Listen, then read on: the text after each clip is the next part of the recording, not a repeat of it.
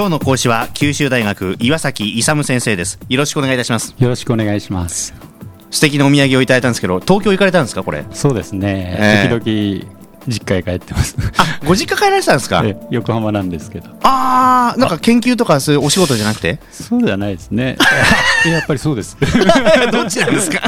両方を兼ねまして、ね、両方兼ねてそういうことですよね、はい、サービスを兼ねて、はい、ね美味しいプリンをいただいております、ありがとうございます。青山ですけど。青山素敵。ありがとうございます。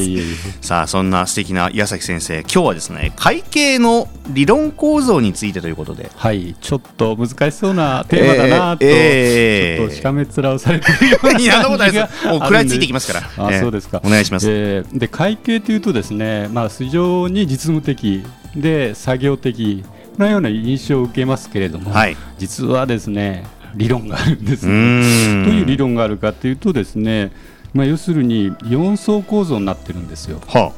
あ、第1層の一番底辺が会計標準と呼ばれているものなんですけど、はい、会計がですね成立するための基本的な前提とか過程なんですよ。うん、前提過程、はい、これはですね現実がそうなってるとは限らないんですよね。限らないんだけども、まあ、そういう一定の前提を置いてですねあの会計を行っていこう。ちょちょっと抽象的なんで分かりづらいと思うんですけど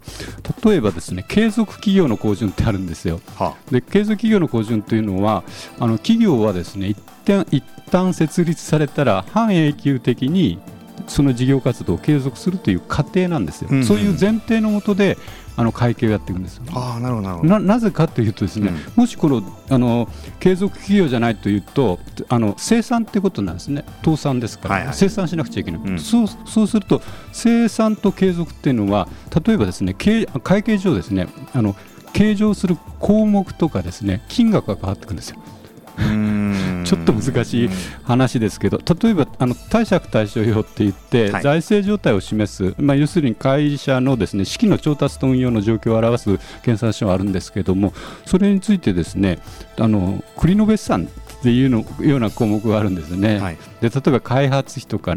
試験研究費とか、うん、あ計上してるんですけどもしこれ倒産を前提とするとですねそれ実態が何もないんですよね。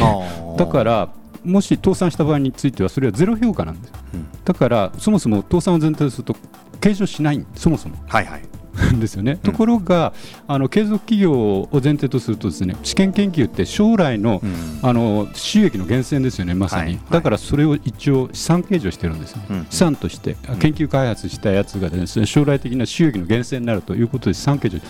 あともう一つがですね、まあ、さっきお話したのが計目あ計計上項目があるかないか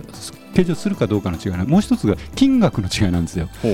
で継続企業を前提としてるとそこの お菓子とかですね、うん、マイクとかいうのは通常売れる価格で通常売買されている価格であの計上するんですよ。うん。当然のこと、はいはい、ところがもし生産だというふうになると多分皆さんもなんとかの閉店セールってご存知ですね、あ,、あれの時は初日は50%オフ。ということで、うん、本当の生産になるとあの90%オフとかね、はい、95%オフになるじゃないですか、うん、というと価格が違ってくるんですよ、うん、そうするとですね生産を前提としてあの会計を行うのかそうじゃなくて継続企業を前提として行うのかで違ってくるそれが一番底辺の会計工事なんですけども、えー、その次に会計原則というのがあるんですけども、うん、会計原則っていうのは要するに会計処理を行う上での理論的な指針なんですよ、うん、理論的に、ね、こう考えるんだよという指針なんででそれちょっと中東あの抽象的で分かりづらいと思うんですけど例えばですねあの実現主義とか 実現主義の原則とかですね発生主義の原則とかあるんですよ、うん、で実現主義って何かというと商品サービスと売り上げたときに要するにその経済価値の増加が実現したときに収益を計上してくださいっていう原則なんですね。これ考え方なんですよ、うんはいはい、でもその考え方だとまだ会計処理がよくわからないのでその会計原則の上にですねもう一つ会計基準という3段目の会計基準というのを設けるんですで会計基準って何かっていうと先ほどのがあの会計原則がですね理論的な指針であるのに対して会計基準というのはあの処理の実務的な処理の指針なんですよ。実践的な処理の指針具体的に言うとですね会計標準会計原則会計基準。というそれにも基づいて一番上でですね会計手続きというのが実際的に行われてですねその段階で例えば伝票を切って売上伝票を切ってですね売上計上するというようなことをやるんですね。それがだからその4段階 4, 4層構造になっている会計理論構造なんですよ、それで実務的にはですねあのあの会計基準と会計手続き的なことしか 普段はですねその担当者っていうのは気にしてないんですけど、はい、その下にですね会計原則とか会あの会計標準という理論構造の根っこ部分があるということなんですね。うん、はいということで、まあ、その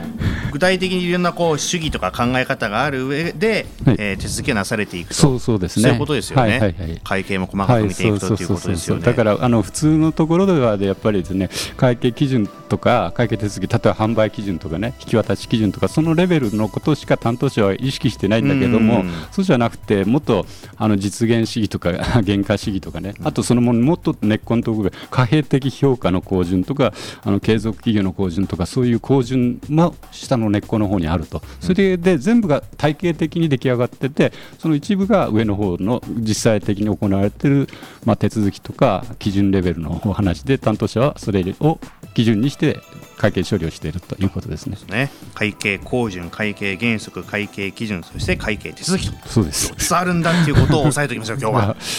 大変ですけどよろしくお願いします、はい、えー、今日は九州大学岩崎勇先生でした。ありがとうございました。ありがとうございました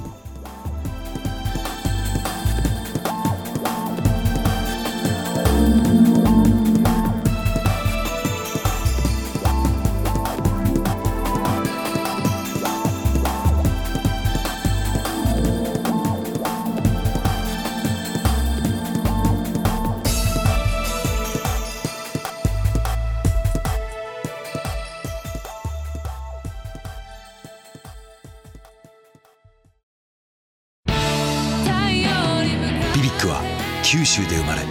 九州の人たちに光を届けています。九州のお客様が光り輝くように。それが